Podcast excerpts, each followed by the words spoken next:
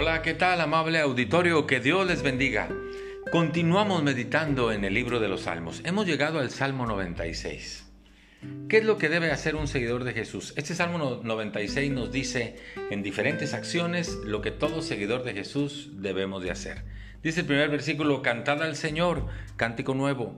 Cantad al Señor toda la tierra. Cantad al Señor y bendecid su nombre. Si algo, si por algo se ha distinguido el pueblo de Dios, los seguidores de Jesús, los discípulos de Cristo, es porque cantamos al Señor. No solo eso, dice el versículo 2, anuncien de día en día su salvación, porque todos los días, a tiempo y fuera de tiempo, no dejamos de decirle a todo aquel que se atraviesa en nuestra vida, que se cruce en nuestra vida, que Cristo vino a buscar y a salvarle para perdonar su pecado y abrirle el camino al Padre. Cantar, anunciar, dice el versículo 3, proclamar entre las naciones su gloria. Es decir, no nos limitamos al área local en donde nos movemos.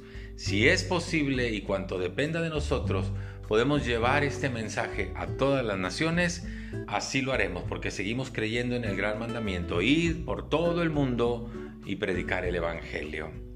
Dice el versículo 7, tributad al Señor, oh familias de Israel. Hemos aprendido también a tributarle al Señor, a ofrecerle al Señor, rendirle tributo con nuestro corazón, aquello que estamos, eh, que nace de nuestro corazón, para adorarlo, para bendecirlo, para postrarnos y demás. Traemos tributo con lo que somos y lo que hacemos ante Dios.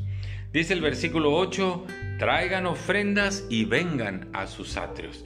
Desde luego, no nos podemos presentar delante de Dios con las manos vacías. Si decimos que Dios es un Dios que suple, que provee en abundancia, que no nos falta nada, entonces tenemos que aprender de todo eso que suple, que nos da en abundancia y que no nos falta nada, apartar algo y cuando vayamos a su presencia, cuando nos reunamos como pueblo suyo, ahí entregar lo que hemos decidido en nuestro corazón para el Señor.